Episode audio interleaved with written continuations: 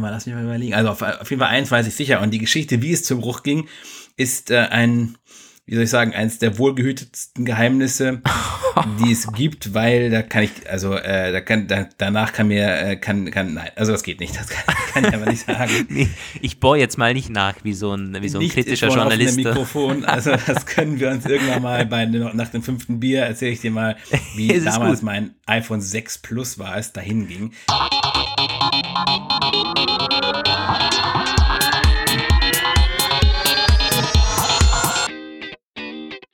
Der Apfelplausch mit Lukas Gera und Roman van Genabit. Ja, bei mir läuft's auch. Sehr schön, sehr schön. okay. Herzlich willkommen, ihr Lieben, zur Apfelplausch-Episode Nummer 70. Wieder mal eine runde Zahl bei uns. Ähm, es ist Sonntag, das bedeutet, wir sind wieder mal ans Ende des Wochenendes gerutscht und schon kurz vor der neuen Woche wieder. Ähm, und wir haben eine ziemlich volle Episode. Es ist auch ein ein ja etwas ähm, teures Wochenende gewesen, zumindest bei mir, weil wir den Black Friday haben. Und äh, ich habe bei Twitter jemanden gelesen, der gesagt hat, es ist sehr einfach, am Black Friday zu sparen. Wenn man nämlich gar nichts kauft, spart man 100 Prozent. Lukas, hast du dich irgendwie du, hinreißen lassen? Oder? Es ist tatsächlich bei mir genauso gewesen. Ich habe kein einziges Produkt gekauft und ich, ich weiß nicht. Also natürlich spart man da. Und äh, es gibt bestimmt auch Produkte, so zum Beispiel, ich überlege mir gerade so einen kleinen Sonos fürs Wohnzimmer anzuschaffen. Und ich habe auch gedacht, soll ich da jetzt zuschlagen, soll ich das alles irgendwo im, im Auge behalten? Aber ich bin dann am Ende doch meine Linie auch der letzten Jahre gefahren. Ich habe mir auch da nicht wirklich was gekauft, glaube ich, meines Wissens, weil ich irgendwie, ich, ich bin ein totaler Black Friday Gegner. Und ich meine, da kann man jetzt äh, sagen, ja, aber du sparst ja trotzdem, also du könntest irgendwie profitieren. Aber ich finde dieses ganze Ding, es ist sowas, sowas Unfaires und, und, und Dämliches irgendwie, weil, weil jeder, der der, der den Normalpreis kauft, ist irgendwie einen Monat oder zwei Monate davor gekauft hat, wird halt komplett verarscht. Ich verstehe das nicht. Also ich, ich, ich finde auch so Firmen wie, da kommen wir gleich nochmal drauf, was Apple da veranstaltet hat, finde ich nicht schlecht. Ich unterstütze das vollkommen. Also wenn man da sagt, Apple dieses Jahr wieder nichts oder nur ein Gutschein oder so, ja, aber dann weiß man wenigstens, also das ist zumindest, die Preise sind wahnsinnig hoch bei Apple, aber wenigstens muss man das immer auch bezahlen. Du wirst nicht verarscht und irgendwie in, in zwei Monaten ist alles nur noch die Hälfte vom Preis. Ich, das, da bin ich überhaupt kein Fan von, weil am Ende, wenn, wenn der, der, der Geld, also der Kunde, der, der viel Geld bezahlt, wird am Ende einfach verarscht. Das kann ja eigentlich, das soll es umgekehrt sein. Na, naja, aber das ist mein, mein kleiner Black Friday Rage jetzt zum Anfang hin. Ich weiß nicht, wie, wie geht's dir da? Du hast, glaube ich, ein, ein TV äh, gekauft, oder? Ja, also ich muss sagen, erstmal ist es ein super spannendes Thema für unseren Alltagsplausch. Kann ich mir gleich mal irgendwie aufschreiben, weil das so, ein, äh, so eine Position stimmt, stimmt, zu deinem. Stimmt. Deine Black Friday-Position ist, glaube ich, hat einen ziemlichen Seltenheitswert. Ähm, Schreibe ich mir gleich mal rein, darf ich nicht vergessen. Meine ist da ein bisschen weniger differenziert. Also ich, ähm, ich kann das voll verstehen. Wenn man so länger drüber nachdenkt, ist es auch tatsächlich ein Problem, was auch dieses, diesen, dieses Jahr aufgetaucht ist bei Amazon. Die haben nämlich ihren Kindle Paperwhite mit Audible, dieses neue 2018 äh, Ding, jetzt auch im Black Friday ziemlich krass gesenkt im Preis. Und das ist in diesem Fall besonders ärgerlich, weil er erst irgendwie vor 18 Tagen, ja. ein bisschen mehr, ist glaube ich schon irgendwie ein Monat oder so auf dem, auf dem im Markt ist. Hm. Und die Leute, die es jetzt gekauft haben, müssen sich natürlich ärgern. Ich, das, das, das, das verstehe ich nicht. Ich verstehe sowas einfach nicht. Das ist unseriös auch als Marke irgendwie. Also ich kann ein ganz kurzes Beispiel bringen, zum Beispiel, hey, zum Beispiel Tesla. Ähm, glaube ich, die einzige Automarke der Welt, die nicht beim Preis verhandeln lässt. So, also da gibt es keinen Händler, wo du ein bisschen drücken kannst, da gibt es nicht mal irgendwo einen Reifen geschenkt, weil du, keine Ahnung, so und so lange dabei bist. Da bezahlt jeder global gesehen, oder zumindest halt in, in den einzelnen Ländern, in den einzelnen Märkten, gleich viel. Da wird nicht verhandelt, da gibt es genau den Listenpreis, der online steht und bam, fertig. Ist teilweise teuer, ist teilweise nicht gerechtfertigt, aber jeder Immer, bezahlt das Gleiche. Sagen, ja, jeder, der ja. einen Tesla fährt, hat das Gleiche bezahlt, hat, das ist irgendwie, finde ich, das am fairsten. Aber ja. Gut, ne, könnte man jetzt ewig drüber. Ja, müssen wirklich mal, also, ne? also ja, ich habe mir einen Fernseher gekauft, genau. Und das ist etwas, ich wollte schon lange einen äh, Fernseher kaufen und hatte da mal geguckt. Ich wollte eigentlich gar nicht unbedingt was kaufen. Und ich bin auch ein bisschen, ich habe ein bisschen Pech gehabt, weil ich wollte eigentlich, ich hätte so zwei, einen recht großen und einen noch größeren im Angebot gesehen und die waren schon deutlich reduziert. Natürlich, ich weiß es selber, muss man mir nicht sagen, guckt nicht auf die Uhren und guckt nicht auf dieses gerade nicht verfügbar und lass dich nicht vom Listenpreis irre machen, weil der immer viel höher ist, als es in den Shops und beim Händler steht, weiß ich alles. Habe ich selbst ganz, ganz vielen Leuten immer gesagt. Ich habe dann so geguckt und dachte mir, na ja, okay, wenn du halt von dem Listenpreis nochmal 200 wegziehst, weil es dann meistens irgendwo anders immer im Angebot ist, ist es trotzdem noch relativ günstig. Dann habe ich mir so gedacht, okay, wartest du noch ein bisschen dann war der Kleine, der wirklich günstig war, plötzlich nicht mehr da. Und dann dachte ich, das gibt's doch gar nicht. Jetzt ist er wirklich weg. Jetzt musst du halt den größeren nehmen. Aber den nimmst du dann auch, wenn du, ne, dann, also ja, ich bin doch irgendwie drauf eingegangen, auf, auch wenn es so schlecht ist, wie es halt ist. Mein Gott, wir sind irgendwie alle, Menschen sind eben Tiere und das merkt man immer wieder. So. Also, es, sobald es in Richtung Verknappung geht, ähm, das ist auch schon so ein bisschen was anderes, finde ich. Also Verknappungen, klar, ist, ist teilweise auch so Verarsche oder so Uhren oder sowas, aber das, Uhren, die, die runterzählen, Timer, die runterzählen, aber das, das finde ich noch okay irgendwie so. Das ist eine Marketingstrategie auch und eine Beeinflussungsstrategie, die äh, zieht bei 99% der Leute, das ist klar, ist ja. so. Aber das mit dem Preis ist eine ganz, ist nochmal eine andere Ebene, finde ich. Aber ja. egal. Ähm, Ihr könnt uns ja mal schreiben. Call to Action. Was hm, ist ähm, euer Black Friday äh, oder wie ist euer Black Friday verlaufen? Habt ihr was gekauft oder seid ihr so ein bisschen wie ich? ja, und morgen geht es ja noch weiter. Ich muss auch echt sagen, für unsere Redakteure sind diese Tage einerseits totaler Stress, Cyber weil Monday. diese wirklich furchtbar. Und morgen können wir auch wieder nichts äh, Vernünftiges arbeiten, weil eben Cyber Monday. Ich glaube sogar, jetzt kommt die Cyber Monday Woche. Und da blickt ja keiner mehr durch, weil letzte War Woche lief ja der Countdown auf Black Friday ja. und Cyber Monday und jetzt läuft äh, die echte Cyber Monday Woche, beginnend mit Montag. Also. Ah, ja. Es wird auch jedes Jahr heftiger. Man liest jetzt Berichte äh, so, also jetzt, es wurde schon der Großteil an Verkäufen und so wurde über Smartphone ähm, getätigt. Ja, ja, und glaube ich zum ersten Mal dieses Jahr.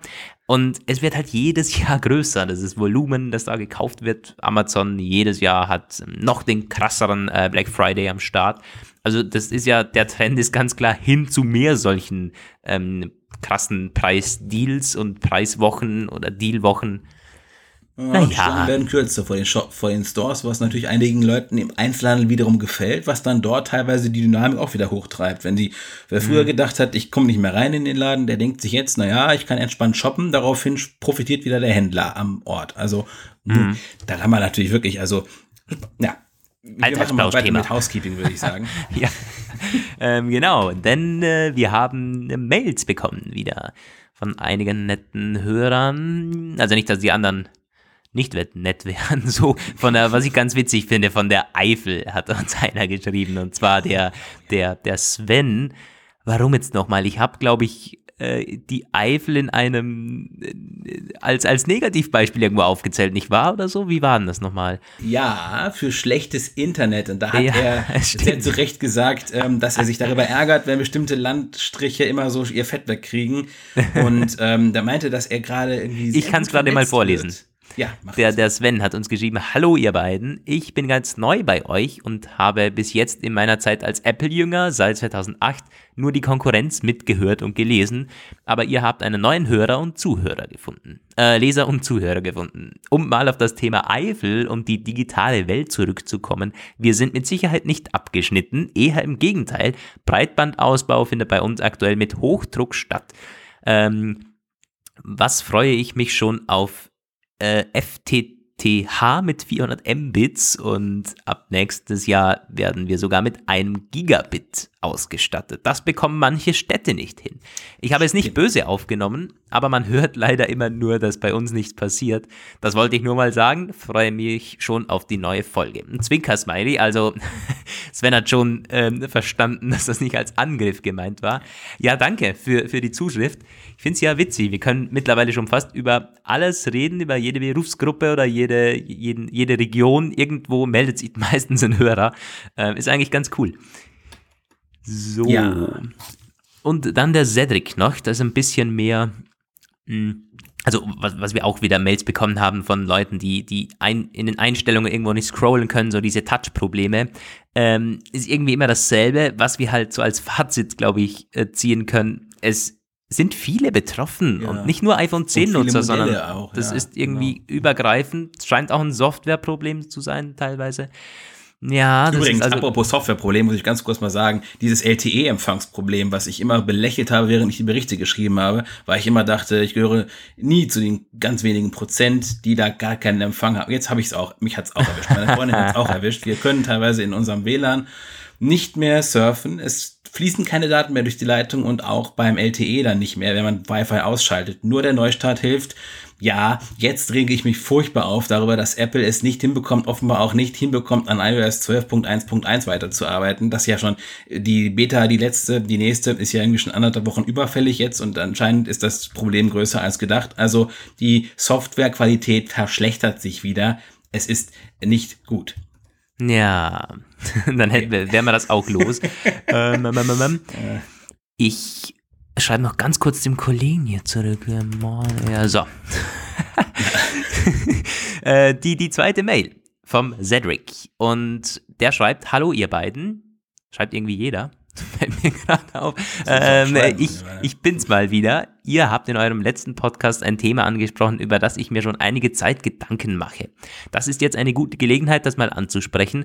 Es geht um Apples Gesinnung und das einzigartige Ökosystem.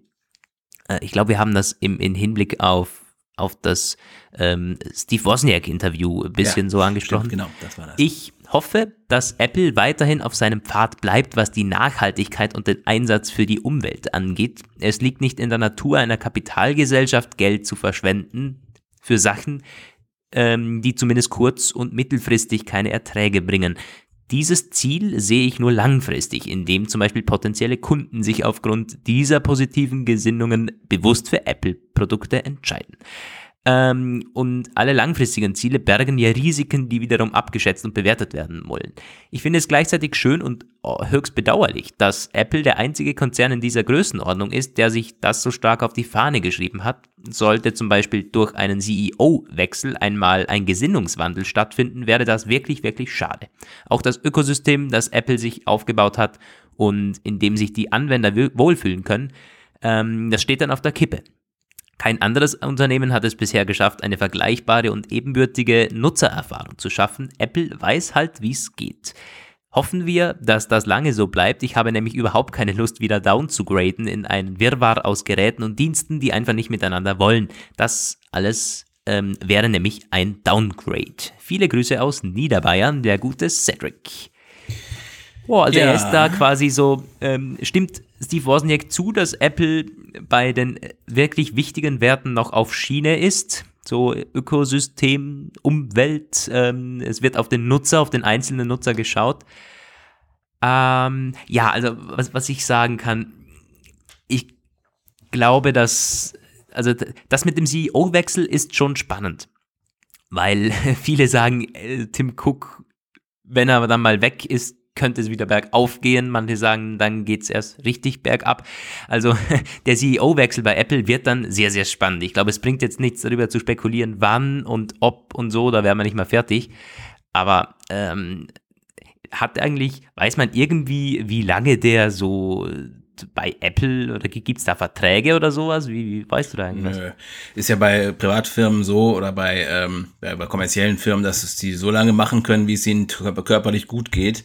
Mhm. Ähm, ich weiß nur, dass immer wieder Spekulationen aufkamen, wer es machen könnte. Ich weiß, dass äh, Angela Ahrens mal im Gespräch war und das natürlich, wie man das immer so macht, harsch zurückgewiesen hat. Ja. Äh, ja, also ich, ich finde es spannend, die Frage deswegen auch, weil es ist, Apple war immer ein Unternehmen, oder was heißt immer, aber sehr lange zumindest in der Zeit, in dem es ihnen gut ging, was sehr stark durch den CEO quasi bestimmt und gestaltet wurde. Also in der ersten Ära war es ein, ein Jobsunternehmen, in den 90ern war es dann ein ja, naja, wir haben gesehen, was passiert ist. Dann kam irgendwann Jobs zurück, dann kam noch eine goldene Ära und jetzt ist es halt schon sehr lang ein Cook-Unternehmen. Und ähm, der ist, ist zwar unglaublich viele Mitarbeiter, aber nur wenige Firmen werden doch ziemlich stark von ihrem Vorstand und von wenigen Schlüsselpersonen so geprägt. Ja, und wahrscheinlich stimmt. ist, dass sie ihre Nachfolger aus ihren eigenen Reihen quasi äh, züchten werden, wenn du so willst. Das mhm. heißt, dadurch wird sich dann wenig ändern oder nicht so viel.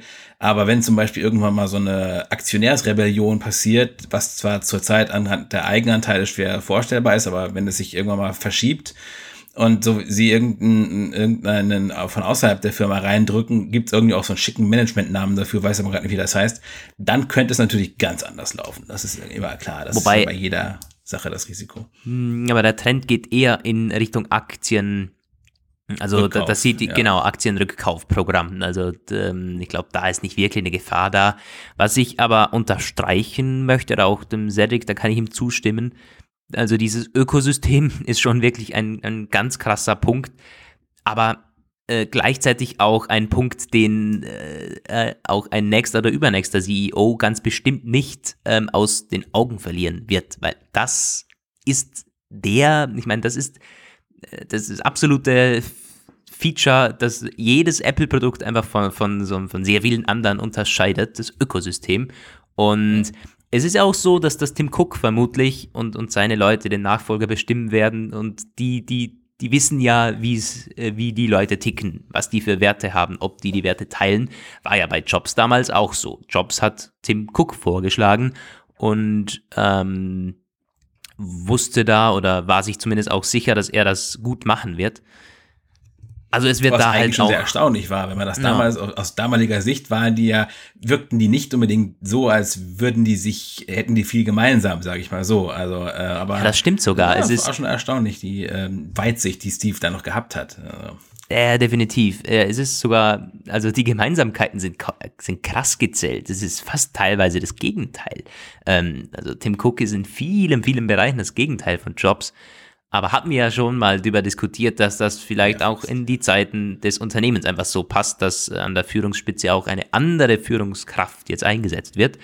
Und es wird aber spannend, also welche, welche nächste Etappe dann ähm, anbricht und wie diese Führungsperson dann tickt. Das wird bestimmt nicht ein Job sein und bestimmt nicht ein Cook sein, sondern halt was Drittes, das jetzt in die Zeit passt.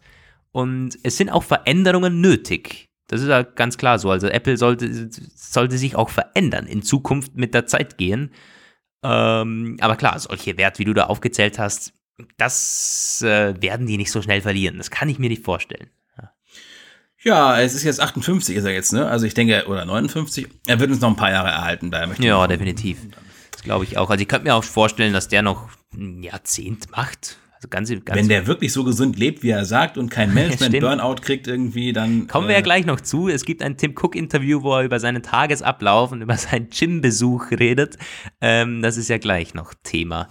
Ähm, aber zuvor noch hast du so ein bisschen Apple Pay ja. Ähm, ja, News oder was, was, so ein bisschen Status-Update der Apple Pay Monitor, eigentlich müssten wir uns dafür einen kurzen Jingle äh, basteln, aber bringt wahrscheinlich nichts, weil das bald eh losgeht, hoffentlich. also, letzte Woche sprach ich aus, äh, äh, über eine Information aus Bankenkreisen, dass die DKB im April loslegt. Diese Woche habe ich etwas, das stützt und erhärtet diese These, weil es gibt nämlich wieder ein News-Update von diesem Blog finanzszene.de.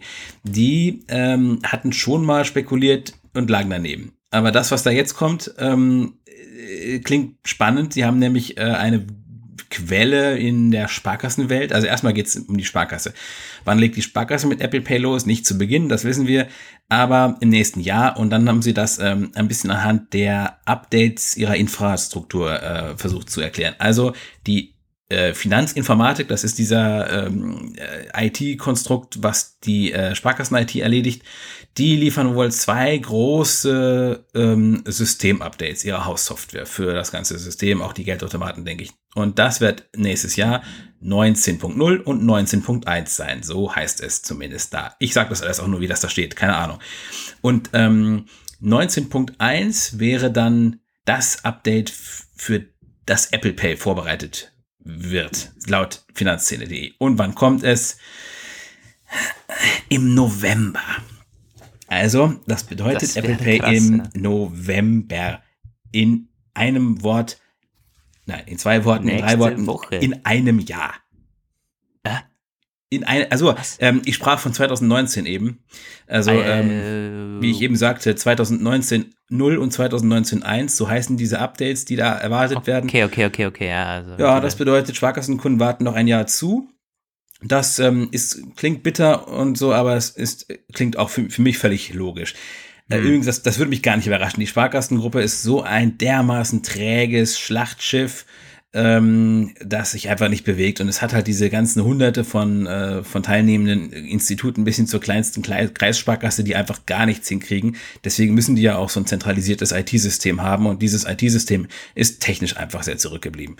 Ähm, Jetzt gibt es noch eine Sonderinformation für die DKB, darüber sprach ich ja eben letztes, letzte Woche auch. Die gehört äh, der Bayerischen Landesbank und den Bayerischen Sparkassen zu etwa gleichen Teilen, soweit ich weiß, und setzt auf die technisch selbe Infrastruktur auf wie die Sparkassen und die könnten aufgrund irgendeiner Besonderheit, die ich nicht so genau einordnen kann, ähm, schon zum Update 19.0 starten und das kommt im April, heißt es da. Und das besagt ja wiederum auch unsere Information. Also wir haben jetzt schon quasi aus zwei Quellen, ähm, dass es im April losgeht.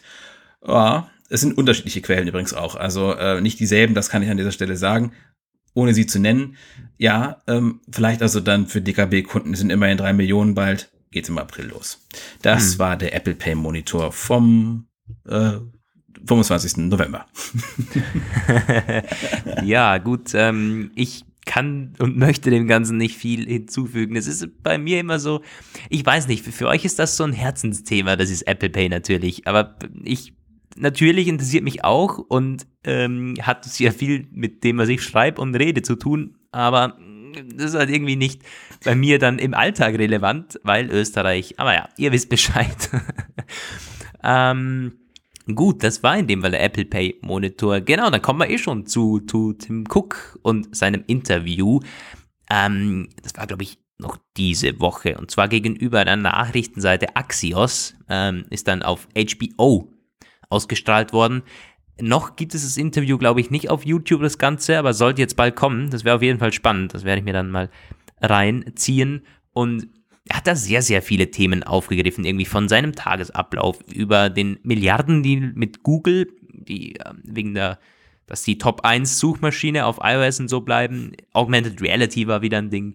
Die Frauen in der Tech-Branche. Und ja, rollen wir es ein bisschen chronologisch auf. Er ging los. Mm, er wurde über seine Routine befragt so äh, wie er seinen Tagesablauf, seinen Workday strukturiert. Er steht knapp vor 4 Uhr morgens auf und krass, ja. ähm, liest, es war, war, war wirklich so, jeden Tag eine Stunde lang Nutzer, Kommentare und Zuschriften durch nach dem Aufstehen. Und das ist schon also krass viel. Wenn das wirklich stimmt, ich meine, das hat er schon öfters gesagt. Das hat er schon öfter gesagt. Von daher, entweder ist das gesagt. immer schon falsch gewesen oder er macht das wirklich ja, ja, seit Jahren lang äh, schon wirklich jeden Tag und das wäre wirklich beachtlich. Ja, das, das finde ich auch. Also da wäre er dann, glaube ich, unter den Top-CEOs auch bestimmt einer der einzigen, der das so ja. ernst nimmt. Also ich, ich, ich glaube ihm das auch und das wird er bestimmt auch täglich machen, ob es jetzt täglich eine Stunde ist. Aber es ist, es ist schon krass, finde ich, dass er das so ähm, sagt ist auf jeden Fall nicht schlecht, natürlich. Also die, die Kundenverbundenheit und so sagt ja auch Apple immer und, und Kundenzufriedenheit und, und, und Feedback seien ihnen wichtig. Nun ja, wenn er, wenn der CEO das zumindest sich so auf die Fahne schreibt, optimal, mm, dann geht's für ihn ins Fitnessstudio, um Stress abzubauen, sagt er, und dann wird es mit dem Arbeitsalltag wahrscheinlich dann gegen sechs, halb sieben oder so beginnen. Und das sind die auch bezeichnend, ne? Direkt nach dem Leser äh, Kundenmails beantworten, erstmal Stress abbauen. Oh, ja, das finde ich auch. Äh, das hat 9 to 5 Mac auch irgendwie ganz witzig geschrieben, weil er hat das wirklich so in dieser Reihenfolge aufgezählt. Ich weiß auch nicht. Äh, naja. So, ähm, und dann ging es dann um den Milliardendeal mit Google. Wir erinnern uns, ähm, Google soll Apple 9 Milliarden US-Dollar bezahlt haben, um weiterhin für das Jahr 2019 die Suchmaschine der Wahl, also Nummer eins zu bleiben, so die, ähm, die, die dedicated, die, die genau voreingestellt, das war das Wort, die anfangs auf den iOS-Geräten ähm, eben eingestellt ist. Und das soll in den nächsten Jahren noch ansteigen, diese Summe, weil das Google eben so viel wert ist. Und man hat eben Cook gefragt, ja, wie, wie, wie steht er dazu? Wie rechtfertigt er das? Und dann hat er eben ganz klar gemeint, ähm, es sei die beste Suchmaschine. So, also wortwörtlich hat er gesagt, ja, I think their search engine is the best. Und ich glaube, da kann man ihm ganz bestimmt nichts ähm, entgegenwerfen. Und dann hat er natürlich, es geht ja immer um Privatsphäre, Datenschutz und so, gerade wenn es um Google geht. Und da hat Apple jetzt nicht viel Überschneidendes. Gerade auch der Cooks ähm, Zugang zu Datenschutz ist ja was ganz anderes. Und das hat er dann so argumentiert, dass man in iOS ja schon sehr, sehr viele Anti-Tracking-Modi und äh, Privatsphäre-Einstellungen ähm, jetzt geschaffen hat mit iOS 11 und 12, ähm, um die Privatsphäre der Apple-Nutzer zu gewährleisten. Um, ähm, it's not a perfect thing, sagt er, but it is, uh, but it goes a long way in helping. Also da kommt wahrscheinlich auch noch mehr an, äh, an Anti-Tracking, an Cross-Site-Tracking-Zeug. Ähm, Aber ähm, erstmal so zufrieden damit und äh, es rechtfertigt das so. No. Finde ich, ja. Ja, also das mit der Suchmaschine ist tatsächlich so ein Problem. Also ich frage mich auch, wie da die Verhandlungspositionen so sind, weil ähm, ja dadurch, dass Google eben, es, es, gab mal eine Zeit, da war Bing überall voreingestellt, zumindest ich glaube auf dem Mac definitiv und auf dem ähm, iPhone war es zwar in Safari und so voreingestellt, Google, aber Siri war auf Bing irgendwie eingestellt. Ja, stimmt. Und kamen dann immer ja. Bing-Ergebnisse. Und das ist einfach die zweite, die noch einigermaßen ernst zu nehmen ist. Und ansonsten, aber bringt ja eh nichts. Und ich habe mal eine ganze Weile auch verschiedene durchprobiert. Ich habe auch dieses. Oh, dieses, ich auch. Äh, DuckDuckGo. Mal, dieses europäische Ding. Ja, genau, genau. Ich genau, verwende immer noch DuckDuckGo tatsächlich. Ähm, am ich iPhone als ist meine Standard-Suchmaschine. Okay. Weil, ja, also, ähm, ja, kann ich mal kurz erzählen. Eben aus, aus Datenschutzgründen, ja, ist ziemlich einfach. Ähm, ich, ich möchte das eigentlich nicht, außer, und da kommt jetzt der Punkt, ähm, ich möchte wirklich also schnell irgendwelche Ergebnisse haben oder äh, viel recherchieren, da, da, da fliegt DuckDuckGo aber so schnell äh, flach, dass das kannst du nicht gebrauchen. Und es ist immer wieder krass, wie, wie gut Google einfach ist. Das, die sind nahezu perfekt. Ich meine, wenn du was eingibst und das, das Platz 1, 2, 3 oder so, in den meisten Fällen ist halt genau das, was du gesucht hast. Sei das, das kann alles sein. Und deshalb, gerade auch bei Nachrichten so, bei, bei, bei Artikel, bei Themen, da ist DuckDuckGo leider, hm, ja, ich glaube, Wikipedia-Artikel kannst du da natürlich auch finden und so, das ist schon gut integriert. Aber ansonsten leider, hm, ja. also wenn, wenn das Ranking für mich wichtig ist, verwende ich noch Google, kann man da einfach switchen. Und ansonsten, ja, meine, meine Dedicated, meine voreingestellte ist DuckDuckGo auf dem iPhone. Ja. Okay, aber dann hat sie sich nicht wirklich ver verbessert in, zu dem, wie ich damals probiert habe. Ich habe verschiedene nicht. probiert. Ich habe die probiert, ich äh, habe Start, Starting Page oder Start Page mal probiert, oder nicht nur probiert, sogar auch eine ganze Weile benutzt für bestimmte Zwecke. Es gab mal auch früher etwas sehr Geiles, das hieß Scroogle, hat auch Google Index ges, äh, gesearched irgendwie und es wurde irgendwann eingestellt, weil Google denen die Schnittstelle kaputt gemacht hat irgendwie und das war sehr schade. Letztendlich muss ich sagen, habe ich irgendwann aufgegeben. Ich habe auch mal, klar, man kann auch über Tor ähm, googeln, aber wenn du nicht gerade wirklich ganz, ganz schlimme Sachen suchst, dann bringt das irgendwie auch alles eh nichts. Das Einzige, wo ich mhm. muss sagen, letztens mal mich ein bisschen, mich kurz ein bisschen gegrämt habe, war, weil wir jetzt alle so Google Enterprise Konten in der Firma bekommen haben und da irgendwo so eine Meldung stand, alles, was du über dieses Konto tun, ist Eigentum der Firma. Dachte ich mir irgendwann so, Moment, ist das jetzt auch die gesamte Search History, die aufgebaut wird, wird die jetzt ja. auch Eigentum der Firma? Aber nein, nein, passiert nichts. Also ich google weiter. also ich glaube, wenn, wenn, du anfängst, die AGBs zu lesen, dann, dann wird dir sowieso Angst und Bange bei jedem zweiten Satz. Also äh, das ist bei Google natürlich nicht die beste Idee. Aber ja, ja, spannend. Das, ich bin da immer noch bei diesem, bei DuckDuckGo. Und die, die wachsen auch krass irgendwie. Also die, die haben schon kräftig Zulauf. Immer wieder mal, wenn diese wenn so Datenschutzskandale sind, ja, dann bekommen die da Zulauf. Mal. Ist ja auch cool so, aber es gibt nicht im Ansatz irgendwo mal einen Ausblick am Horizont, dass Google überholt wird. Gibt's einfach nicht. Die haben, Nein. nee, ist einfach so. Ja, und so hat das Tim Cook, glaube ich, auch relativ treffend argumentiert. Und dann ähm, ging es um Frauen in der Technikbranche, so dieses Gender-Ding. Ähm, Apple ist ja schon eine ganze Weile da drauf und dran, da einiges umzukrempeln. Und das sieht man bei den Keynotes, da gibt es irgendwie jede zweite Sprecherin ist mittlerweile eine Frau, jede, jede zweite Präsentiererin, wenn man so möchte. Und ähm, das hat er dann auch gesagt, wobei er zugegeben hat, dass das Silicon Valley es schlicht und ergreifend verpasst hat. Also äh, Frauen sind zwar präsent in der Technikbranche, aber sie wurden einfach an, an vielen, vielen Stellen ausgeschlossen. Und da hat er gesagt, ähm, I think the valley has been open and accepting to many different people from different walks of life, but I agree 100% from a gender point of view that the valley has missed it. Uh, and tech in general has missed it. Also das, äh, da, da nimmt er kein Blatt vor dem Mund. Aber er sagt auch, dass es ein, ein Umdenken momentan gibt und Apple sei nicht der Einzige. Also er hat da mit Kollegen gesprochen und er sieht da ein Umdenken, dass in Zukunft noch einiges möglich ist, aber sie haben noch viel in Sachen Gleichberechtigung da ähm, zu machen. Ja, das ist halt, ich meine, die Technikbranche war immer schon eine Männerdomäne irgendwie und ich, das wird bestimmt auch noch lange so, so bleiben, aber man sollte da schon äh, sich öffnen, definitiv. Also ich meine, Programmiererin es, es klingt schon irgendwie relativ, mm, muss man jetzt aufpassen, dass man da noch irgendwo politisch korrekt und alles korrekt sagt, aber es, es klingt, es ist halt nicht normal. Also, ja, es sind irgendwie Männerberufe halt. Ja, ähm, ich muss auch sagen, das ist ein sehr schwieriges Thema, weil ich beobachte das ja teilweise auch. Also äh, es gibt zum Beispiel, was ich spannend finde, es gibt äh, relativ viele gute Beispiele auch für weibliche ähm, Führungspersonen in bekannten Firmen. Ich weiß zum Beispiel, Marissa Meyer war für mich immer sehr ähm, markant. Leider hat sich Yahoo vor die Wand gefahren, wobei man auch fragen muss, ob das überhaupt noch möglich gewesen wäre, Yahoo zu retten in dem Moment, wo man das übernommen hatte. Vielleicht war das da schon ein sterbendes Pferd.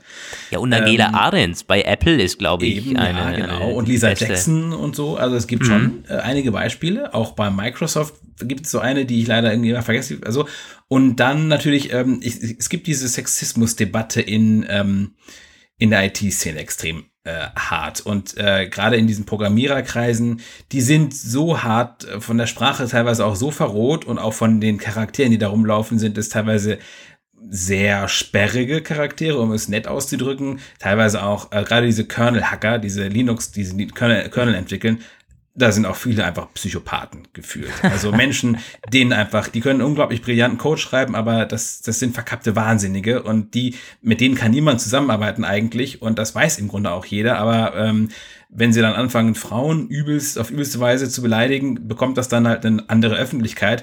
Ich habe zum Beispiel letztens was gesehen, ein männlicher Programmierer, ein anderer Kernel-Entwickler hat da irgendwann mal sowas gesagt, so von wegen, also ja. Ich habe der ganzen Geschichte irgendwann einfach den Rücken gekehrt, weil ich sagte, ich konnte mit diesen Leuten nicht mehr arbeiten, mit diesen mhm. Gestalten da. Ich habe dann einfach äh, meine ganze freie Zeit, die ich dem gewidmet habe, äh, sein lassen und nur noch mit meiner Firma gearbeitet. So ja. und ähm, der hat mit Männern gearbeitet. Ich glaube, das ist noch ein großes Kulturproblem da. Also die äh, definitiv. Und das hat eben Cook auch so ein bisschen angesprochen, dass gerade eben halt in der Tech-Branche ähm, so das Umdenken beginnt. Ich meine, global ist das schon länger da, aber die Tech-Branche ist halt sehr, sehr eingefahren eben. Wie du beschrieben hast, da ist noch viel gesellschaftlich eben halt auch ähm, zu tun. Aber ich will noch, will noch ganz kurz das ein bisschen so in Kräften, also es sind bei Gott nicht alle Programmierer oder so irgendwie ähm, Frauenfan, also das hat Roma natürlich nicht so gemeint. Äh, nicht, nicht, dass es falsch versteht nein, oder falsch rüberkommt, so aber es ist halt irgendwie so, sagen wir, er hat sich dem Stilmittel der Hyperbel da ein bisschen bedient, um seinen Standpunkt besser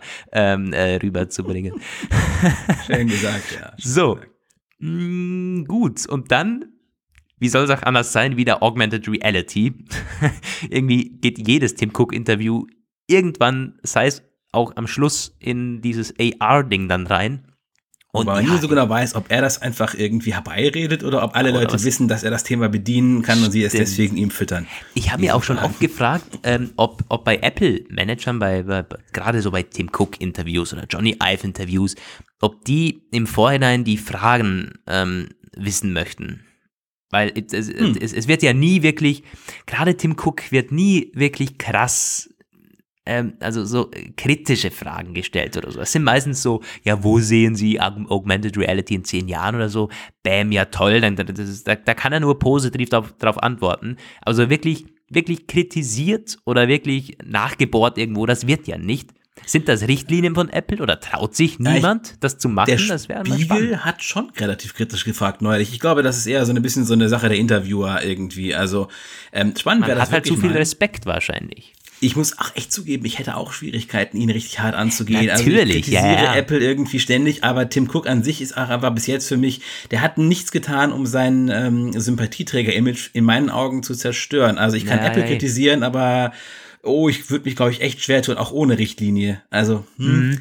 mhm. Klar, das, das, das stimmt schon. Und ich meine, klar, wenn du Tim Cook gegenüber setzt, das ist bestimmt, gerade auch, weil die Leute, die kennen ihn ja äh, meistens. Das sind ja irgendwie äh, Tech-Journalisten, die, ja. die wissen ja, wer Tim Cook ist.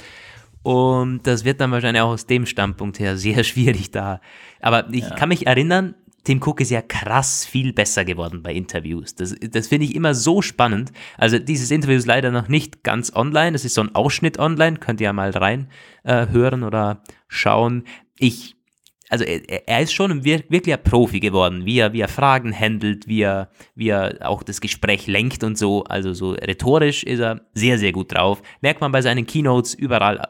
Ähm, wirklich wirklich äh, Profi geworden. Aber das war anfangs ja katastrophal teilweise. Ich kann mich erinnern an das erste ähm, Recode-Interview mit, wie heißt er, Walt Mossberg und die, die Cara Wischer, glaube ich. Mm, da war Steve Jobs schon immer und Tim Cook war da, glaube ich, noch zwei Jahre, bis er das dann abgesagt hat und seitdem nicht mehr aufgetaucht ist. Und die haben ihn dermaßen dermaßen zerpflückt bei diesem Interview, da, da wurde wirklich, wirklich kritisch überall nachgefragt. Und das hat Mossberg immer schon gemacht, auch bei, bei Jobs. Und Jobs hat aber, ich meine, der sowieso, der hat äh, genau das gesagt, was ihm da gepasst hat. Und wenn er eine Frage nicht äh, beantworten wollte, dann hat er sie einfach nicht beantwortet. So, dann war auch aber gar keine Rückfrage da. Jeder wusste, äh, wenn Jobs nicht, nichts antwortet, dann antwortet er nicht. So einfach ja. ist das. Cook hat sich damals wirklich blamiert. Das, ich weiß nicht, ob du das Interview kennst, aber das ist für mich immer so, ähm, da hatte ich mir damals gedacht, oh Gott, oh Gott, oh Gott, was, auf, was, was kommt da auf uns zu mit, mit Tim Cook als CEO? Aber das hat er dann schon, wahrscheinlich auch mit Training oder mit, mit dem Alltag, da hat er sich reingelebt in diese Rolle, muss ich schon sagen. Ich muss das mal echt bei Gelegenheit mal nachgucken von früher, weil ich habe das überhaupt nicht gesehen. Ich kann mir ah, aber vorstellen, halt woran es liegt. Der kommt ja aus der Finanzabteilung quasi. Ja, der, genau. Wenn du jemanden aus dem stillen Buchhalterkämmerlein irgendwie ins Scheinwerferlicht zerrst und dann irgendwie anfängst, ihn irgendwie zu grillen mit irgendwelchen Fragen, mhm. jo, jo, also dann kannst du natürlich. Also es war wirklich, das, also musst, musst du dir mal, mal, mal anhören. Es ist krass, wie er damals auch noch ganz anders geredet hat. So sehr, sehr langsam und immer wieder mit, mit krassen Pausen, obwohl er dann, obwohl dann nichts, nichts krasses gekommen ist irgendwie. Also es, ohne Inhalt. Und da so ein eineinhalbstündiges Interview ähm, war richtig, richtig zäh, nicht auf die Fragen eingegangen und teilweise irgendwie wusste nicht, wie er, wie er aus, wie er den, den Fragen aus dem Weg gehen soll und so. Also richtig, richtig. Das hat komisch. er leider ziemlich gut gelernt, wie man Fragen ja. aus dem Weg geht, muss ich sagen. naja, learning on the job. So politikerartig. Ja, ähm, so, das war das Tim Cook-Interview. Wenn es auf Jetzt. YouTube ist, lege ich euch ans Herz, war ganz spannend so. Und was macht man weiter? Tim Cook, Glasstudie steht da. Glasstudie, ja. das war etwas, wo du geschrieben hast, relativ genau. spontan über die ähm, Anfälligkeit von Smartphones. Ja. ja, und das war von einer renommierten ähm, Versicherung, so Handyversicherungen und so. Square Trade. Ah ja, kennen, die auch bekannt. immer die iPhones totschmeißen und, und, und die Waschmaschine genau, stecken und genau. so, ja, ja. Ähm, und die haben so äh, einen Jahresbericht rausgebracht und da sind ganz spannende Zahlen drinnen, so hm, ich fange gleich mal an. Ähm, ich, ich möchte dir die Schätzfrage stellen, aber schon, ähm, wie, wie viele Displays, ähm, wie viele Handy-Displays pro ähm, Stunde in den USA kaputt gehen? Also nicht runterfliegen oder so, sondern wirklich Displays, die zerspringen. In den USA. Ja, pro also das Stunde. ist natürlich jetzt ähm, schwierig. das ist wahnsinnig schwierig. Und es ist vor allem auch natürlich dadurch, dass wir wissen, es ist statistisch genähert und auch sehr stark gemittelt, mal überlegen. USA, großes Land, jeder hat ein Smartphone, also sagen wir mal 80 Prozent, also sagen wir mal, sind es so ungefähr 300 Millionen und die USA, die Amis sind alle ein bisschen äh, tollpatschig, unterstelle ich auch mal. Hm, aber okay, sagen wir mal 20.000. Ja, das ist gar nicht so schlecht geschätzt. Ähm, das ist wirklich nicht schlecht geschätzt. Es sind 5.700 aber ja, ähm, es ist so. war es auch nicht. Naja, aber du könntest, also, wenn du gesagt hättest, irgendwie 500 oder so, werde ich auch nicht ähm, ja. gut. Aber es sind 5761 zersplitterte Displays pro Stunde. Und wenn man es dann mal ähm, runterbricht, es sind alle 60 Sekunden 95 Handys und mehr als ein kaputtes Display in der Sekunde. Was irgendwie krass ist, wenn du dir das mal vorstellst. Das ist ja wirklich 24 Stunden. So, bang, Bang. Ja. Aber klar, ähm, und was dann weiter spannend war, die meisten unterschätzen die Reparaturkosten. Also die, ja. die bekommen dann einen wirklichen Schreck. Also gerade wenn man sich die Apple-Preise mal ansieht. Ich habe es ein bisschen rausgeschrieben. Bei Apple liegen da die Display-Reparaturen zwischen 150 und 360 Euro. Also bei einem 10S Max kostet es 361 Euro, denn das, ja, das Display zu wechseln. Schlimm. Beim 10er und 10S 311, beim 10R ähm, 221, bisschen weniger wegen IPS. Und beim iPhone 8 Plus bezahlt man noch 191, beim iPhone 8 171. Jetzt alles ohne Apple Care äh, mit irgendwie Zusatzdingen. Da sind, glaube ich, die Tarife nochmal anders. Aber das ist die, die reine äh, Reparatur und das ist bei den anderen Herstellern auch nicht viel billiger. Also so eine Display-Reparatur ist schon aufwendig und deswegen, das hat dann zur Folge, dass 65% der Betroffenen einfach damit leben, dass sie Risse äh, im Display haben. Man, man äh, sieht das ja immer wieder, jeder Dritte läuft irgendwie gefühlt mit einem, mit einem zersprungenen Display irgendwie herum.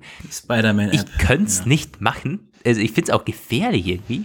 So, ich, hätte hätt mir schon Angst, das Ding in die Hosentasche äh, Tasche zu stecken, aber es macht irgendwie 65 Prozent ähm, der Leute, denen das Ding runterfällt und wo es dann zersplittert, die lassen es gar nicht erst reparieren.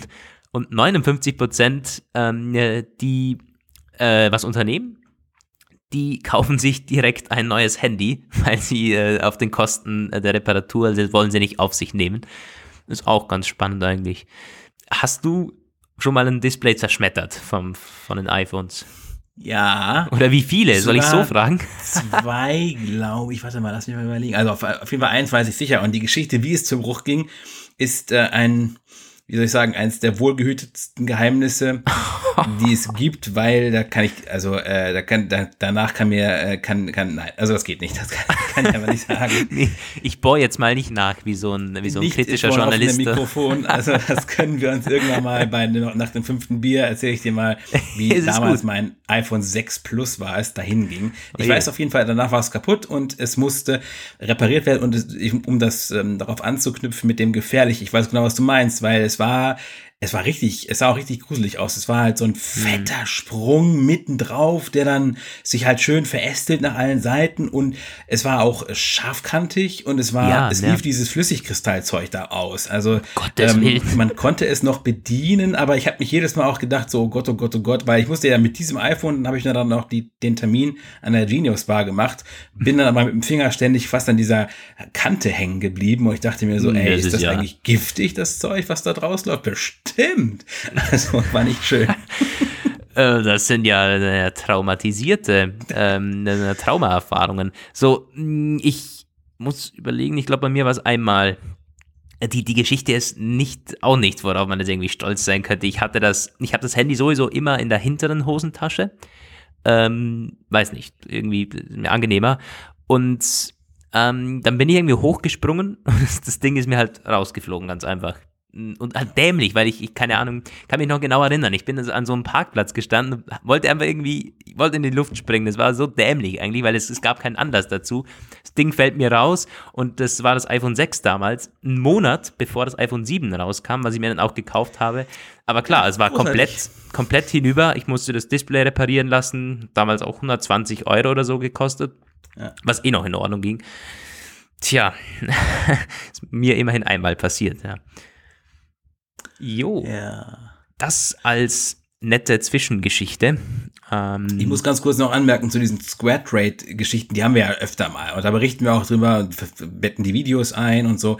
Immer ganz witzig, die Leute schreiben, äh, gern drüber kommentieren, diskutieren, bla bla. Ähm, ich finde es persönlich auch als, als, als, im Grunde ist es auch journalistisch schlecht eigentlich, weil diese Versicherung, also es ist natürlich total klar, was mit denen los ist. Die sind, ähm, gerade wenn diese bestimmten, diese, diese äh, äh, Härtetests halt zeigen, das ist wie mit diesen YouTubern, die da mit der Bohrmaschine aufs iPad losgehen. Und wenn, bitte, also wenn ein Handyversicherer und Reparaturservice die ähm, Haltbarkeit im Drop-Test demonstriert, bitte, ja. also keine weiteren das, Worte nötig eigentlich. Ja, ja, ja, und gerade bei diesen Square Trade Leuten, ne, wir packen es in eine Waschmaschine und wundern sich, dass es nicht mehr klappt. Und dann sagen sie, Handys, die sind ständigen Gefahren ausgesetzt, Reparaturen genau. sind teuer. Aber bei uns, also ja, dass da äh, die Authentizität fällt, ist ja völlig klar. Ich glaube, jeder, der ein bisschen das auch äh, ein bisschen hinterfragt, checkt das auch. Aber ja, äh, die Quelle ist gerade bei solchen Studien, weil das oft von Firmen mit einer gewissen Absicht publiziert wird, ähm, sollte man immer schauen, wer die rausgibt. Also so Studien, so, so Facts, das reicht ein Fact, irgendwo so, so eine Zahl. Ähm, klar, bei den kaputten Displays, das ist auch äh, im, im Grunde so ein bisschen eine, eine, Angstmacherei. Oh krass, so viele Handys, stell dir ja. vor, meines ist morgen dabei, äh, gehe ich mal lieber versichern. So im Prinzip, ähm, nach dem Dreh ist das natürlich gemeint, ein guter Einwurf. Ähm, ja. So, Square Trade, dann schließen wir den Tab da mal. Ja, die Bildschirme werden immer sauberer und immer cleaner. ja, wir haben noch ein, haben noch zwei Themen und ich glaube, du fährst fort ja. mit einem, oh, nee, trocken ist es nicht, eigentlich ganz spannend sogar. Ja, also interessant bisschen, für die Hintergründe.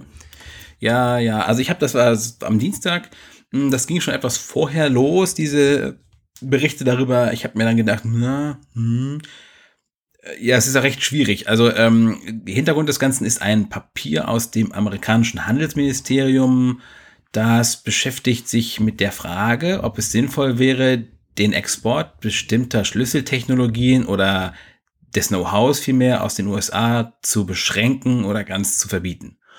Und das ist ähm, an sich erstmal relativ selten, aber nicht völlig selten. Bestimmte Sachen sind immer ausfuhrbeschränkt, überall. Aber ähm, spannend wird es damit, was sie dann beschränken wollen. Nämlich zum Beispiel ähm, AI, also künstliche Intelligenz, und bestimmte Teildisziplinen davon, wie zum Beispiel Spracherkennung und Bildverarbeitung, also dieses äh, Computer, Computer Vision, also ähm, künstliches Sehen, sagt man halt auch, oder also Bilderkennung und eben auch Natural Language, also das Zeug, was eben Siri die ganze Zeit versucht äh, oder eben auch nicht. Und ähm, wenn man das von der Ausfuhr ausnimmt, das ist natürlich dann sofort total schwierig. Dann gibt's halt kein Alexa mehr, kein Echo, kein, kein Google Home, kein HomePod, keine Siri. Und ähm, wieso das Ganze? Tja, ist nicht so ganz klar. Also Hintergrund ist auf jeden Fall, man möchte Dual-Use-Technologien ähm, einschränken. Das ist etwas, das sich zivil und militärisch nutzen lässt. Natürlich, da kommt dann sofort diese, diese, diese, dieser, dieser, ähm, ne? also einer hat unser, unserer Leser hat dann auch sehr zutreffend kommentiert, mit einem Bleistift kann ich dir auch das Auge ausstechen. Ja, stimmt natürlich. Aber genau das ist eben die Gefahr dabei, weil äh, auf Grundlage dieses doch sehr, sehr schwammigen, weil kaum zu äh, begrenzenden Dual-Use-Problembegriffs hat man schon ganz, ganz viele äh, Handelsschranken und Beschränkungen aufgebaut. Und da kannst du halt immer auch fast alles mit rechtfertigen. Du kannst zum Beispiel auch irgendein völlig abstruses theoretisches Wissen, irgendeine Formel äh, einfach rausnehmen, weil du ja sagst, da könnte ja irgendjemand eine Atombombe draus bauen irgendwann. Deswegen ist das so schwierig. Und ähm, auf der Liste steht noch viel mehr drauf. Da stehen dann zum Beispiel auch bestimmte chemikalische ähm, Verbindungen und Materialien und ja, gut, Nukleartechnik, das kann man sich dann schon eher vorstellen. Hintergrund, also Ziel des Ganzen ist eben auch, man möchte die amerikanische Dominanz nicht untergraben lassen, da finde ich dann, da wird es ein bisschen schwierig zu verstehen. Ich finde auch dieses amerikanische Politiker-Englisch teilweise echt hart zu durchdringen. Ich habe es mir auch nicht durch, komplett durchlesen können, aber genau das dürfte das Ziel sein. Also man möchte einfach ähm, bestimmte als wichtig erachtete Schlüsselentwicklungen aus anderen Märkten heraushalten. Um welche anderen Märkte es geht, ja, das ist nicht so ganz klar, weil es ist Call for Comments. Das können die noch bis Dezember machen. Dann also wie ich das verstanden habe, ist das wohl für deren ähm, übliche Abstimmungsverhältnisse ziemlich kurzfristig, dieses Zeitfenster, bis sich das schließt.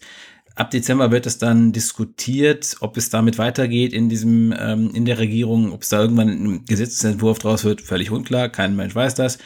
Ähm, äh, Lukas meinte eben schon vor der Sendung, völlig unwahrscheinlich. Ich hätte auch vor ein paar Jahren noch gesagt, dass der Brexit total unwahrscheinlich ist und dass Donald Trump niemals gewählt werden wird. Mittlerweile bin ich bereit, fast alles Mögliche für möglich zu halten. Leider.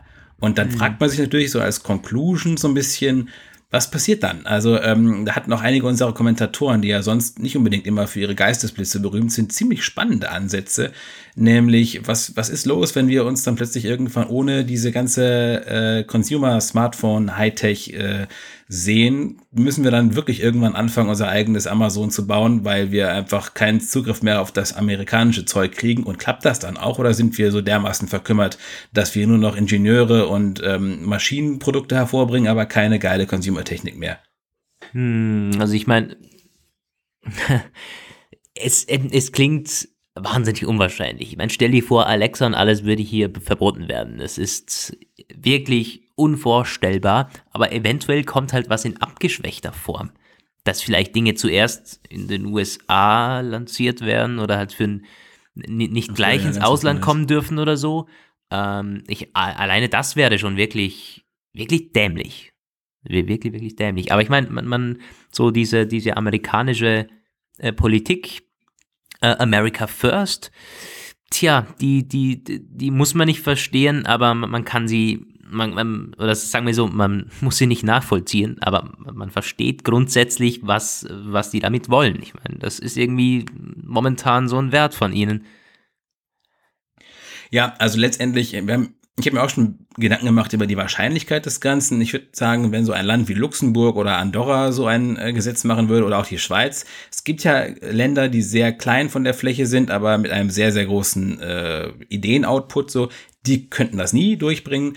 Aber gerade so die USA oder auch China, das sind so Märkte, die sind so groß und haben halt ein so großes Binnenpotenzial, dass es halt, äh, also bestimmte Sachen gibt es ja, die es äh, zeitlebens nur in den USA gab. Ich finde zum Beispiel immer ganz spannend, diese Kreditkartengesellschaft Discover, die ist zwar irgendwelche, über irgendwelche Tochtergesellschaften international, aber äh, ansonsten ihr Kernmarkt ist nur USA und das reicht denen. Das sind, die haben da irgendwie, weiß ich nicht, 80 Millionen Kunden und fertig. Und es gibt keine ausländischen Discover-Karten. Mhm. Und äh, solche Sachen gibt's ganz viele, also auch ganz, ganz viele so Burger-Imperien. du wirst es ja selbst wissen, du warst ja schon öfter da. Also es gibt da ja, viele klar. Marken, die da florieren, die es sonst nirgends gibt. Und die können sich das leisten. Das ist Natürlich. Ich meine, also der Binnenmarkt in den USA ist bei Gott groß genug, um da äh, jedes Unternehmen ähm, äh, auf, auf den Beinen zu halten. Ich meine, natürlich ist es Potenzial größer, wenn du global agierst, aber es ist nicht nötig, von den USA rauszugehen die sind, ob, also die können Selbstversorger spielen irgendwie. Das ist völlig klar. Da sind sie groß genug für. Ähm, aber ja, ich hoffen wir mal nicht, dass es irgendwie so weit kommt. Ich, ich bin, bin, bin, bin gespannt, wie sich das entwickelt. Ja, das wird wirklich sehr spannend. Ich meine, ich mein, die, ähm, die, Firmen, die werden ja auch dagegen steuern. Ich meine, Apple ist ja nicht daran interessiert, ähm, dass Siri auf einmal hier nicht mehr läuft. Oder stell dir vor, Amazon. Also da wird natürlich, das, das kann ja nicht einfach irgendwie ein Politiker so entscheiden. Wir wissen, ähm, da wird dann an den entscheidenden Stellen, wenn es nicht im Sinne der Firmen ist, ordentlich lobbyiert oder ordentlich irgendwo Bohau gemacht, dass solche Dinge dann nicht umgesetzt werden. Genau, da bin ich auch ganz sicher, es wird erstmal einen richtig krassen Aufstand im Valley geben. Ich frage mich halt, wie weit der geht. Ne? Also die werden natürlich erstmal mit allen Mitteln versuchen, sowas zu verhindern. Da wird dann sicher auch Geld fließen. Und ähm, dann wird es auch darauf ankommen, wie extrem ausgeprägt dieser Wunsch für so eine Gesetzgebung in der Regierung ist. Wenn es da auch noch verschiedene Lager gibt, auch gerade jetzt mit dem Kongress, die wechselnden Mehrheiten, und in zwei Jahren sind dann wieder Wahlen. Bis dahin fließt noch ähm, eine Menge Wasser rund, ums, äh, rund um die Welt. Aber ich kann mir halt vorstellen, wenn es wirklich so sein sollte, dass es sich massiv verhärtet, dass da wirklich ein großer Block im Weißen Haus dieses Gesetz unbedingt haben möchte, dass dann die Tech-Firmen irgendwann sagen, ja, also schon scheiße jetzt irgendwie so, dass das alles nicht mehr klappt und nur noch in den USA. Aber wir haben auch schon vor Alexa irgendwie in Deutschland äh, Sachen verkauft bei Amazon wenn wir auch wieder schaffen, dann lassen wir es halt einfach. Also, ja. Ähm, ja. Tja. Scheiße. Wir bleiben Alexa, am Ball. Der ist losgegangen. Scheiße. Ja, du musst Echo Nein. sagen. Ach, ja. mein Alexa ist in Wien. Gut, das sage ich selber schon. ja, mein Echo ist in Wien. Gab es übrigens für 29 Euro, glaube ich, jetzt bei dem Black Friday. Ähm, teilweise immer noch äh, runtergesetzt. Also das ja. ist schon ein krass guter Deal. Aber jetzt fange ich selber schon an, die Black Friday-Aktion gut zu heißen. Ist unglaublich. Naja, ähm, soweit kommt es noch. Ja, äh, eine spannende also Sache. Das ich glaube, das können wir so mit ein bisschen abschließen. Ähm, genau, dann gibt es noch ein Gerücht. Ein relativ oh, spannendes. Das irgendwie auch so ein bisschen Amazon-ähnlich ist. Also es ist ähm, ja. nicht so richtig. Es ist Amazon und Apple. Genau, und zwar ist das irgendwie etwas wieder mal zum, äh, zum Apple Streaming Service, diese Originals. Gab letztens wieder einen Deal mit einem TV-Studio von Apple, wo man halt sagt, naja, produziert mir Filme, ähm, ohne natürlich was darüber genau zu wissen, was da produziert wird, wie sollte auch. Und dann gab es neulich so eine ähm, so ein Gerücht um, äh, wie man es zum Nutzer bringt. Das ist nämlich immer noch nicht klar. Von The Information, das sind so Leute, die ständig mit irgendwelchen ziemlich scharf klingenden Sachen kommen, ohne dass man genau weiß, woher die das haben. Ähm, die sagen, Apple wird eine Art TV-Stick bringen, so eine Art Echo-Stick, äh, Fire TV-Stick, meine ich. Ähm, damit wird man dann die Originals sehen können und den packt man an den Fernseher, eben wie diese anderen Sticks und Chromecast und Co. Und äh, der wird günstig sein soll er auch sein. Äh, fragt man sich halt auch, wie günstig, weil, hast du es eben schon gesagt, diese äh, Amazon-Sticks, die sind mittlerweile so günstig, den gibt's in diesen Aktionszeiträumen auch außerhalb von Black Friday alle paar Wochen für 24 Euro, den ja. günstigsten, das ist quasi zum Nachgeworfen. So günstig wird Apple niemals es machen, nie im Leben. Der wird mit Sicherheit günstig, wird der bei denen heißen vielleicht 99 Dollar oder Euro. Und der wird aber nicht viel mehr können als der äh, Fire TV, weil der ist ja schon ziemlich gut, mittlerweile auch mit 4K. Was soll da noch drinne sein? Ist das dann einfach, und da wird das dann auch für mich schon wieder unglaubwürdig, weil ähm, was, was würde er bringen? Äh, der Apple TV ist perfekt als Ausspielmedium für diese äh, Apple Streaming-Dienste. Und das könnte man, der ist ja schon da, der ist ja schon in den Haushalt. Das könnte man dann einfach per TVOS-Update irgendwie freischalten. Warum man noch ein extra Gerät bringen, wo man nicht so genau weiß, was das noch können soll. Ich meine, kann der dann kann er da noch mehr als nur dieses Streaming-Ding? Müssen dann Apple TV-Besitzer sich noch diesen TV-Stick holen, den sie dann nochmal an ihren Fernseher dran packen? Das sind alles so Fragen, die mir da durch den Kopf geschossen sind, sofort, wo ich dachte, bei The Information, naja, naja. Ich meine, das Konzept ist ja noch ein bisschen was anderes. Du hast da so einen portablen Stick, den kannst du an jeden Fernseher ranmachen, ist auch nochmal billiger. Ich meine, 99 Euro äh, wäre nicht billig, aber es wäre billiger als der Apple TV. Und äh, vielleicht kann der dann auch weniger als, also halt deutlich weniger als der Apple TV, aber mm, also so ein Markt wäre da bestimmt schon da. Ja, aber du musst dann schon sagen, also ähm, du kannst nicht hingehen als Apple und sagen, äh, ja, also alle Apple TV-Benutzer müssen sich jetzt noch diesen Stick kaufen. Ich kann mir das vielleicht vorstellen, dass sie halt sagen, gut, äh, den, dieser Apple, dieser TV-Stick, der kann das auch, aber Apple TVs können das natürlich auch. Und auf allen anderen Geräten läuft es irgendwie auch. Aber dass sie halt vielleicht sagen, okay, wenn dieser Stick als portabel, ich gehe damit ins Hotel oder zu Freunden, pack den da dran und dann klappt auch mein Apple-Serienuniversum dann bei irgendwo anders so. Das wäre noch, das würde einen Sinn machen, aber es bringt doch gar keinen Sinn, nur ein Gerät zu bringen, das nur das kann und sonst nichts. Kannst du dir sowas ja. vorstellen? Äh, hm. Äh, es wäre halt so eine Erweiterung von diesem Apple TV. Ähm Apple TV Go, kann man es nennen. Ich kann mir es aber schon vorstellen. Ähm, ich kann mir es schon vorstellen, ja, weil ich meine, wie gesagt, das Konzept ist ja wirklich so einen portablen, billigen Stick mit, ja. mit ähm, äh, ja, warum eigentlich nicht? Wenn man den, da könnte man bestimmt noch mal einige Nutzer ankapern, denen der Apple TV momentan einfach zu teuer ist für das, was er kann. Ja, klar, aber äh, ich meinte halt wirklich so, dass das dann auch schon auf bestehenden Apple TVs die Serie mhm. nicht laufen. Das finde also ich das, extrem nö. unwahrscheinlich. Nö. Ich meine, sowas. Äh, ja, klar, das ist äh, definitiv unwahrscheinlich, ja. Das andere, das kann ich mir auch sehr gut vorstellen, tatsächlich. Ein also, Zusatzprodukt ähm, halt. Ja, ja, als Zusatzprodukt. Das, das kann ich mir auf jeden Fall denken. Mhm. Ja. Ja. Wahrscheinlich wird er dann im ersten Jahr gar kein 4K haben. Ist ja völlig egal, dass das Amazon und Chrome irgendwie Cast schon lange haben. Wobei Chromecast weiß ich gar nicht so genau. Doch, glaub schon. Ja, der zweite hat das dann. Der ja. Der kostet 149. Äh, genau. Was ist denn der Apple TV momentan? 160, 170? 179. Also? Na, okay. Naja. Tja, wie die AirPods fast. Ja. Hm. Naja. Ja, das soll es gewesen sein für heute, sieht so aus. Das Unser war der Apfelplausch 70. Ja, wir haben ja vor, vor der Sendung schon, äh, ich bin ja halb erschrocken, als hier auf einmal, ich habe bei den Show Notes die 69 gegen die 70 ausgetauscht, unsere Vorlage. Aha. Ähm, aber ja, wir äh, möchten jetzt nicht schon irgendwie ein Gewinnspiel oder was lancieren. Äh, machen wir dann. Aber gegen Advent wird da bestimmt was kommen. Äh, wir sind noch dran. Äh, lasst euch da mal überraschen. Das ist nächste Woche. Also wir müssen auf jeden Fall ah. ähm, noch ordentlich eine Sonderschicht einlegen, um alles in den Start zu bringen. Aber wir, wir werden nicht aufhören, äh, nicht nachlassen. wir werden nicht müde. Genau. So. Ähm, gut, ja. was haben wir denn? 58 Minuten. Ja, passt. Das war der Apfelplausch. Ja, 70. Kompakt meine, durchgelaufen. Super Sache. Oh, auf jeden Fall. Meine Lieben, ihr habt eine ganz schöne Woche. Ihr wisst, Folgt uns doch gerne auf Social Media, ähm, lest unsere Blogs, Apfel-Like, Apfelpage und Co. Ähm, und gerade auf Social Media könnte es diese Woche spannend werden, denn ich habe von Roman ein Bild vorher bekommen von seinem Schreibtisch. Haben wir schon länger angekündigt, ja, ähm, ja, ja. meinen Schreibtisch und seinen Schreibtisch mal zu posten, um den krassen Unterschied da mal äh, zur Schau zu stellen.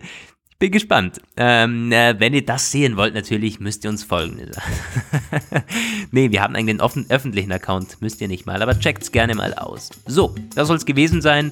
Ähm, habt eine ganz schöne Woche, hoffentlich bis zum nächsten Mal. Ciao. Bis von mir auch, äh, von mir auch. Bis zum nächsten Mal. Ciao. Gut. Ach nee.